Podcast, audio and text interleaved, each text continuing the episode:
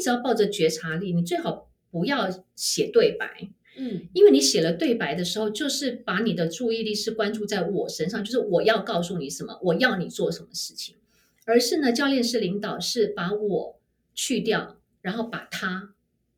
跟我融合在一起，就是说我真正的目的是要融入他，我真正的目的是要对他好奇，我真的目的是我真的很想知道什么原因绊住了他往前走的的嗯的的因素。Hello，欢迎收听台版米兰达的《只感可废》，我是主持人 Shannon，用一杯咖啡的时间来聊聊职场和人生。你刚刚分享的那个例子啊，我觉得经常会是在职场上发生的，嗯就是我们往往常常都会控制不住自己的情绪，嗯尤其是怒火之类的。对对对但是我们不会 always 都这么幸运，老师刚好在我们旁边，对，所以有没有什么偷吃步？就是嗯我们要怎么样呃，立刻反思，或者是问自己一些问题，然后嗯不要把这个情绪带给对不需要了解的人。对，其实你你你问的这个问题，其实就是我为什么起心动念想要写这本书。就是我们每次在上完课的时候，很多人都觉得上完上完这个课觉得好疗愈哦，觉得我人生充满充满了平静平和。然后很多人跟我讲说，老师，我走出去之后看到我的步数，我就破功了，就是撑不了多久，撑不了多久。办呢？哈，那我就在想说，好，那我应该留一个什么东西哈？就是老师走了之后，还有一本书，有没有陪在你旁边？我昨天才帮一家公司全部的这个主管上课，然后他们就是买了这个书，然后当教材，然后他们就。问了这样的问题，然后他们就说：“对他们 HR 刚刚说，这就是为什么我们要集体采购这个书，就是希望你们放在办公室的书架。”那个怒火一来的时候，就看到两个字，叫做学习。枕边吧，就是每天起床或者是那个睡觉前赶快翻几页对，那我觉得有几个方法是我自己有实践过的哈。嗯那其实我觉得最重要的是觉察力，觉察力，，对，因为我觉得现在的环境就是因为快非常的快速，我们好像都活在一个非常加速的一个轨道上。那活到一个加速轨道上，你就变成是是凭这个本能跟惯性。嗯哼，那老板就是凭本能跟惯性，一听到问题就你知道俩拱就生气了，就骂人对。那我就常常会跟我的呃这个呃学生讲说，那没关系，你这时候要提高你的觉察力，觉察力你就可以这样子想象，你就想象哦，我常常会想象就是比方说有空拍机啊、或者是想象呃你有另外一个人，你的另外一个你啊、在另外一边啊、远远那边来看你。，OK，啊你就有那种灵魂出窍的就那种意思就对一下了，对不对就灵魂出窍的概念，就是我比方说，我现在刚开始有可能要面对一个员工，我其实很想要激励他，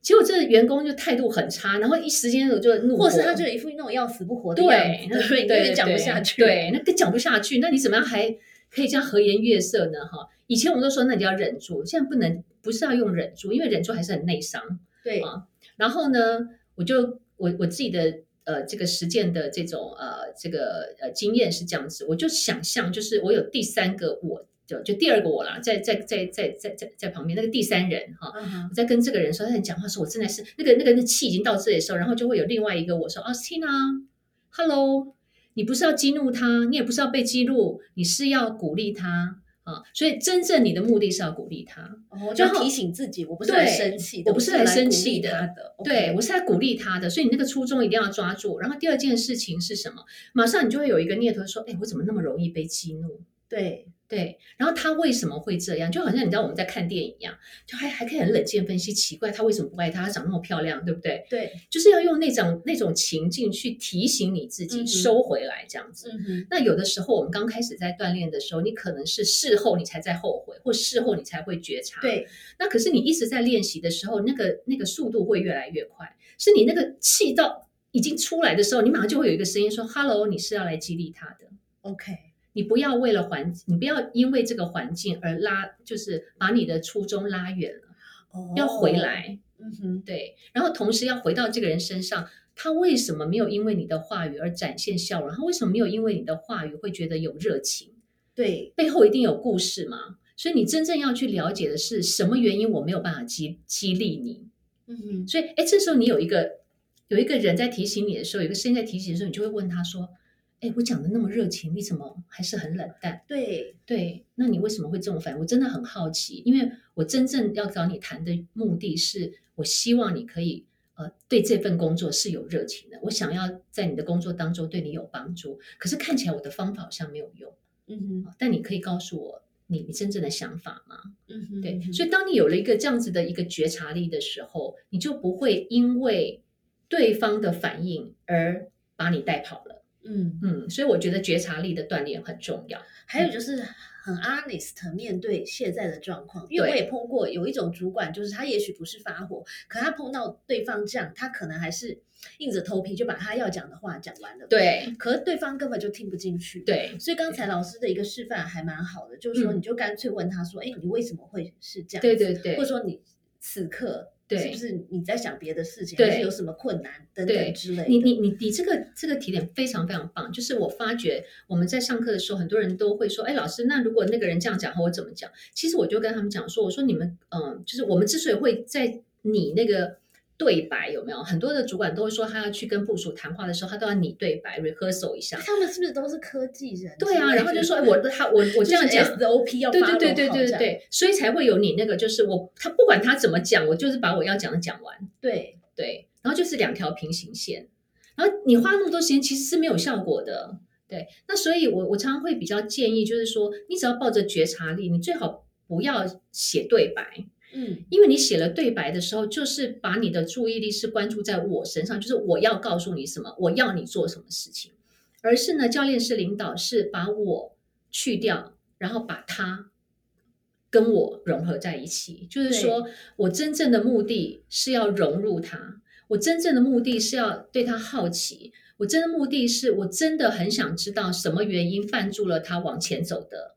的嗯的的因素。对。对，所以我的好奇应该是在他身上，而不是只是把我要讲的讲完。对嗯，所以如果是这样的态度的改变的时候，其实两个人，我觉得第一方面是员工会觉得你真正把你的注意在我身上，你真正 care 的是我，而不是只是说服我接这个任务。对对对，对，然后第二个就是我觉得这样子才是平等。我所谓平等，就是说，呃，我不是用我的主管的 title 来跟你讲。那有一次有一个总经理就跟我讲说，他要怎么样去帮助他的某一个高阶主管，因为那个高阶主管是我的口去，然后我就告诉他说，我经跟他谈了几次之后，我发觉他的问题不是在于呃工作的能力，而是他内心里面可能在过去家里面有一些的变化。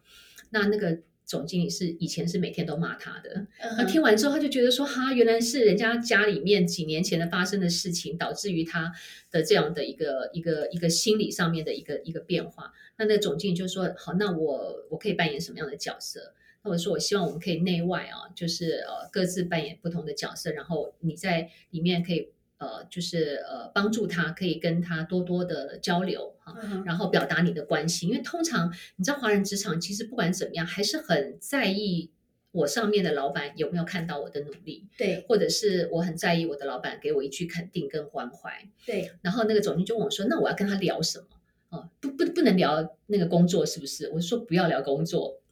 然后说：“那不要聊工作是要聊什么？”我就说：“就是像一个人那样子的交流，嗯哼对，就是人对人的交流。”对啊，其实人像比方说，你看我们两个这样交流，我们就没有在想说我应该要扮演什么样的角色，，对，然后我应该要在那个面前呈现出什么样子，嗯，所以我会觉得就是说，就把面具拿下来吧。就是真情流露就可以了。对呀、就是人家需要你关怀，你就真的关怀他。没有对有一些人来说，这是需要练习的，对对不对？因为就像你讲的，如果当钢铁人当太久，其实你会情感冻结，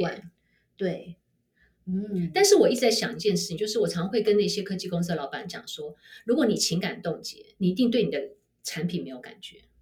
你怎么可能对产品很有感觉，可是你对人没有感觉？因为你的产品最终也是要给人用，不是吗？对？对啊，所以你对你对人没有感觉，那你怎么要叫员工热爱工作呢？嗯哼，对不对？对，所以这个是需要一点时间来唤醒吧。对对好，我们刚才聊了很多啊，都是嗯从、呃怎么样让钢铁人可以卸下他的面具，对。或是他的盔甲，然后来走入人群。对，那我想要从另外一个角度来讲，嗯，呃，有一种主管可能以女性为主吧，她本是。来就是很关心人的，对，然后本来就很愿意带薪，嗯，可对于这一群人，他的挑战比较是，哎，那我怎么比如说他呃他的员工可能会觉得，哎，你平常那么关心我，可你怎么还来要求我 KPI？哦，或者说，那我又达不到业绩的时候，你还是会需要 coach 他嘛？那对对对这种人可能就会夹在中间，因为他嗯两个角色调试不过来。对这种人，我觉得又是另外一派。对对对对，呃，有些人的确是这样子哈，就是说我呃我喜欢当一个主管，是一个呃很会照顾人的主管，对啊，所以他对他自己的人设就是一个温暖的，或他的他的个个性就是这样。那这样子的人一旦当上了主管的时候，我也有碰到过，就他就变成是我就硬不起来啊，对，对啊，我就平常都跟他们很好，因为他那个角色一下反差太大，对对，对员工也不习惯，对对他自己也不习惯哈，那所以他就会认为他的个性是不是不适合当主管，对他就会有一个这样的 question。那我我我就会问他，就是几个问题，就是包括就是说你怎么去想你的这个团队，就是你希望你的团队是一个什么样的团队啊？那你希望你的同仁在你的带领之下，他们是一个什么样子的一个状态啊？那呃，那你对于就是要求绩效，假设你今天开口要求绩效，你认为这个要求绩效的你，你在心里面是怎么看这样的你的？嗯好那有一些人就会告诉我说，哦，当我要求绩效的时候，我自己都觉得很不好意思，嗯因为我觉得要求绩效，我我就问他说，你为什么不好意思？他说这样会带给人家压力。我说嗯带我我就说为什么你会觉得要求绩效会带给人压力呢？嗯后来他才会觉得他自己也觉得一绩效这件事情是有压力的。嗯哼啊那我一直在讲一件事情，就是那你就要去改变你的假设，因为你是对于绩效这件事情是一种压力的情绪，嗯，而不是一种哇太棒了，我可以挑战一个高目标，然后是要转换成把压力转换成兴奋，正向嘛，对对啊，因为你想想看，就是公司呃提供你一个平台，然后你平常又有薪水，对不对？对，然后公司其实也会相对提供你一些资源，对，然后我觉得我我自己在职场的时候，我是这样看的，就是我每年看我的 KPI 的时候，我都会有一种兴奋感，而且我会花一点时间去跟他培养感情。嗯哼就是你越喜欢这个 KPI，其实 KPI 就会越靠近你。那你为什么会喜欢它呢？我的想法是，那个 KPI 只是一个数字，可是它锻炼出你在追求 KPI 的过程当中，意味着你可以有能力克克服困难，嗯哼，然后你可以得到更多的可能团队的帮助。嗯哼所以它最后最终的利益其实是回到你身上的。即使你离开了这个工作岗位，你离开了这家公司，你曾经创造出那么棒的 KPI，那相对出来带带出来的能力，那就是你的。对，所以我每次这样想的时候，我都觉得我好兴奋哦，因为反正 KPI 不会达，嗯呃呃没有达成，没有百分之百的达成，老板也不会怎么样嘛。可是你尽力了，就一定会达成啊！我觉得是这样子。对，那所以当我跟我的这个口去跟他讲的时候，他就说，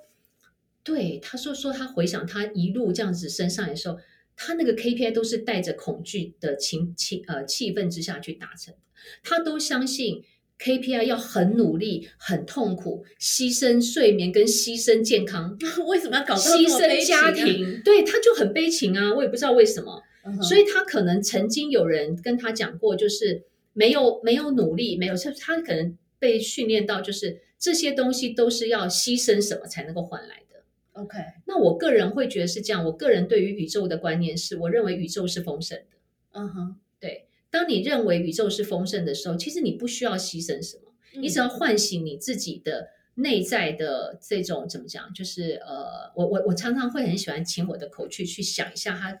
成长过程当中的成功经验。嗯，那很多的主管这件事情很难学，你知道吗？因为他是说哦为什么？干嘛讲成功经验？因为我们在公司里面都是要从挫败经验得到学习的。哦，那我就说，对，那是可能是主管的角色或老师的角色，可是教练角色不一样，教练永远正能量。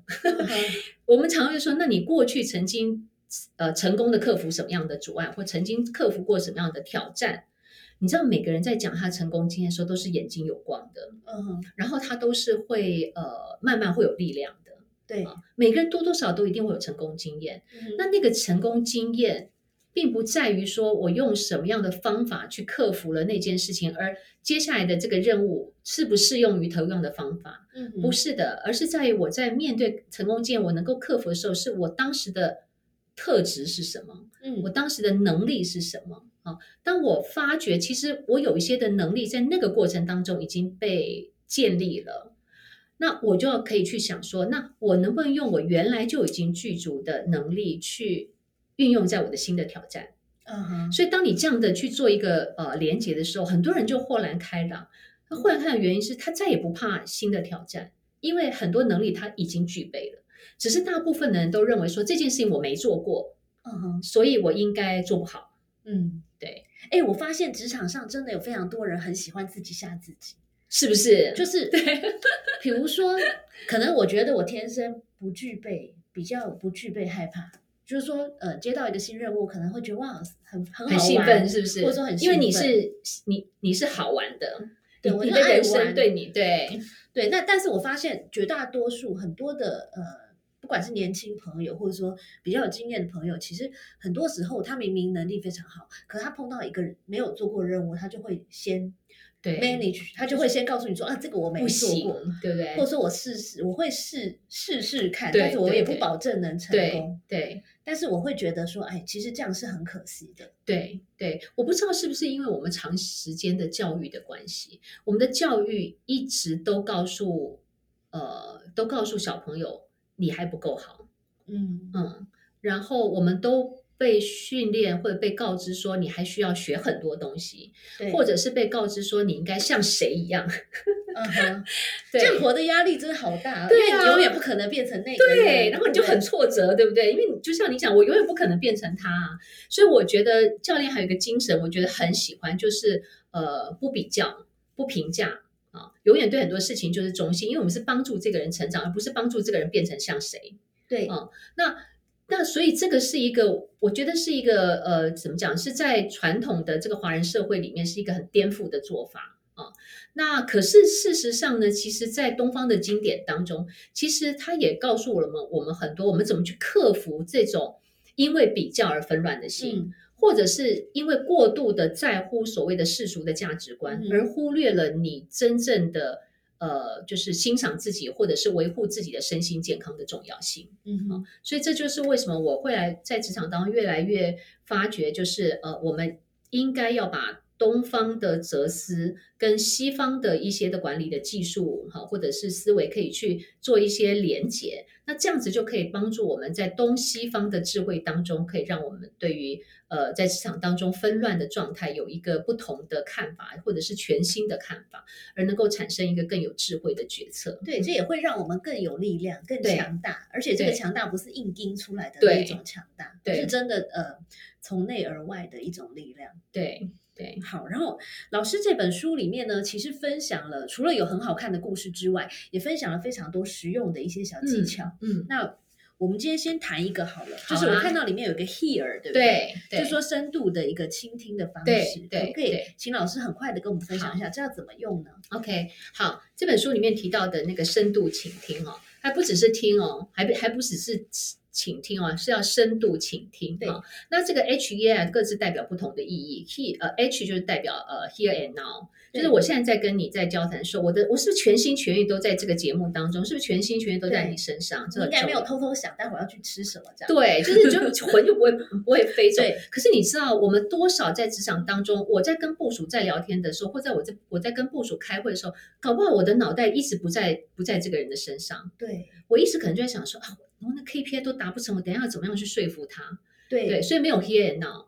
然后第二二个部分呢，当你 here and now 的时候，你要抱着另外一个部分，呃，H 一嘛哈，一就是 enjoying，就是你要很享受这样的对话。那很多主管就跟我讲说，我怎么享受？对，对啊就是可能光是看到他的脸就就气对，那对怎么办？对，那我是觉得是这样，人家那个那个那个古人就跟我们讲了嘛，就你之所以会气，是因为你有个期待，嗯，就你对所有的事物都有个期待，那是好的，那是不好的。对对，那我一定要把这件事情变成是好的，这才是我我才会开心啊。可是如果你对很多事情都是所有事情都是 welcome 呢，嗯就是其实他骂我，我都觉得很 welcome。为什么？因为因为我这样才会知道他眼中的我是什么样子的我、啊。OK 就是你就去除我我我觉得这样的一个一个做法是让自己身心得到很大的自由，就是你对所有的安排都是 welcome，都是欢迎的。所以他生气，我好奇的是他为什么会生气。对我我我轻轻讲这一句，他为什么会生气？所以我好奇，我是 enjoy 在这个好奇当中。哦哦，这个就有点像挖宝的感觉。对，不所以你刚刚讲到说，很多人在我的这个物谈室里面痛哭，那我说老师你会不会很尴尬？不会啊，为什么很尴？如果你尴尬，就是活在我，对对不对？你不尴尬，你你会 enjoy enjoy 这种，不是说他在哭，然后你在笑，不是，而是我 enjoy 这种感动的氛围。，OK，就他在哭的时候，其实他是嗯，把内在的东西，对，就是那个非常 enjoy。所以你第二件事你要 enjoy 你的你的所处 enjoy，对。然后第三个你要 ask，就是说，当我听的不是很明白、不确定的时候，我要问，就是我刚刚提到的，哎，我怎么感觉我很热情的在跟你讲这件事情？为什么你这么冷淡？好、为什么你反而会生气？对我要跟你核对，我说你现在的感觉是是怎么样？你你你你你到底是在哪一个点上面？那万一他要因为爱面子或是怎么，他就说我没有生气啊，对我哪有生气？那怎么对办？，哦，那我就会告诉我自己说，那什么原因我会觉得他在生气，或者是什么原因他不愿意告诉我，这也是一种发现。对，对，那所以我就会告诉他说，我接下来就会有个 R，就 re 呃 reflect，就是说我我我感觉你在生气吗？那你说你没有，对，因为我在那个 ask 的时候你说没有，对，那我就会告诉他说，那我想要跟你确认一下，就是我自己的感觉，就是当我谈到什么的时候，你好像会有一种什么样的情绪。好，那这是我的感觉，所以我特别觉得，我刚刚在这一段的这个跟你谈话的过程当中，我觉得我没有我我好像没有把我想要激励你热情的这件事情做好嗯哼，啊，然后这是我的感觉啊嗯，那你觉得呢？嗯哼。对，所以它是一种就是交流，所以我觉得你如果一直呃非常诚恳的对抽丝剥茧，对再怎么防卫心重的人也会被融化吧？对，他一次不融化，下次也会融化。真的，对我，我曾经有碰到过，就是因为我们通常呃一次在签约大概就是谈六次啊，嗯那呃，在在呃其中的时候，我们再来决定，就是说这个人状况是不是有需要再做延长。对我曾经有碰到过，就是我跟他谈了五次之后，我跟他的总经理说，这个人可能需要就是打开的状态可能还不够，所以他可能再需要多比比比比较比较多几次。那总经理非常的支持，可是你就觉得很有趣的是，他第六次进入你的物谈室的时候，他就整个打开了。哦所以人有的时候他什么时候打开，你真的所以他只是一个慢热的人，对。或者说他的化学变化需要就有些人他花比较久的时间，对就一点一点。有些人，比方说今天他就是很厚嘛，就是就他很厚，他可能成长历程当中就是可能发生很多事情，一一层一层一层的叠，所以他在这个职场当中，而且还有一个位在公司里面位高权重的人啊、然后然后他所以他的面具是非常厚的，嗯然后他其实已经很多年没有谈内在的东西了，好，所以他就一一层一层一层薄，所以他每个人就是到公司的时候都是一种很厚的面具。嗯那当有一个人坐到他面前的时候，他第一件事情，他先确定你是不是公司派来要打听他什么的，对，所以他有一个安全感的问题啊。嗯然后慢慢慢慢开始卸下来的时候，然后你就会发觉第五次谈完的时候，我会我自己都不确定他是不是已经打开了。啊，嗯但我会看到他的进步，所以如果有时候总经理问我说：“那你觉得他的状态是什么？”我说：“人的变化其实真的很难讲，所以我没有告我没有办法告诉你说他一定六次会会成功或者怎么样。可是你知道有些人他就会他因为我他都会自己写记录啊，嗯那那个人他就会每次都会看，每次都会看，每次都会看，没看，然后看着看着，他可能觉得他有一点的时候，他可能看到某一点的时候，可能触动了他，呃，回想他的那个关键的事件。然后他会突然觉得说啊，他终于知道那个关键事件是导致于他现在某些问题的状态，他自己就打开了，然后他会更有兴趣的想要跟你探探讨。所以我就会碰到有些人，就是有我有的口诀，他第六次进来的时候，整个人都变得好轻盈，因为他自己已经先消化过了。哦，对，所以我觉得这件这个工作最有趣的事情，就是我真的觉得它不是只是一个管理上面的技术的交流，我觉得它更有趣的是，呃，就是我常常讲，就是用生命影响生命。你会看到这个人，他虽然凭以前就能够帮助公司创造很高的绩效，可是他现在依然能够帮公司创造更多的绩效，但是他现在整个人是开心的。他一开心，他的整个团队就会开心。他的团队开心，你知道有多少家庭就会因此而开心？真的对啊，开心听起来好像是一件容易的事，可其实它有很大的学问。对你看，都还要谈六次，甚至更多，才可以让一个人卸下 心防，真的是挺不容易。这是、嗯这也是一个非常有意义的工作。我我自己也觉得是这样子。对，嗯所以包括 here，我们再来重复一次 here 的意思。好 here and now，对不对？对对，然后一是 enjoy，对然后 reflect 对，好，学起来了，我要常常用。这招我觉得很好用，真的真的好，那今天非常谢谢这个 Austina 老师，也谢谢薛仁的邀请，对，嗯跟我们分享了很多这个东西方的一些管理的哲学。嗯嗯，以及他这个丰富的人生的经验。那在我们节目的最后，呃嗯，Austina 老师是不是可以跟我们听众朋友分享一个对你来说影响很深的一句话或是一本书呢？好。呃，我常常在课程里面讲一句话啊，就是这句话是 Bill Bowman，他是呃，就是 Nike 的创办人之一。他讲过一句话，他说 “Everything you 呃 Everything you need is already inside”，就是任何你所需要的，你的内在已经具足了。哦，这句话好棒哦！，对啊，这简直就是我们今天这一集的标题，是不是？对？对对，所以当你相信老天把你生下来，你所需要的，你的内在已经具足了。所以当你碰到困难的时候，不要往外求，往你的内在走，对你就可以找到丰盛的答案。嗯，好棒哦！好，非常谢谢嗯 Austina 老师今天来到我们节目。那也呃，希望大家听完这一集的分享，看完老师的书之后呢，要多多的练习，向你的对内心找答案，因为这样才可以拥抱更丰盛的世界。是，希望大家都开心。好，谢谢大家，拜拜，谢谢，拜拜。谢谢收听今天的 Podcast，希望你喜欢今天的这杯咖啡。我们的节目名称是台版米兰达的质感可废，欢迎订阅我们的频道，分享你的想法，也可以追踪我的粉丝专业台版米兰达的创业笔记。我们下次见喽，拜拜。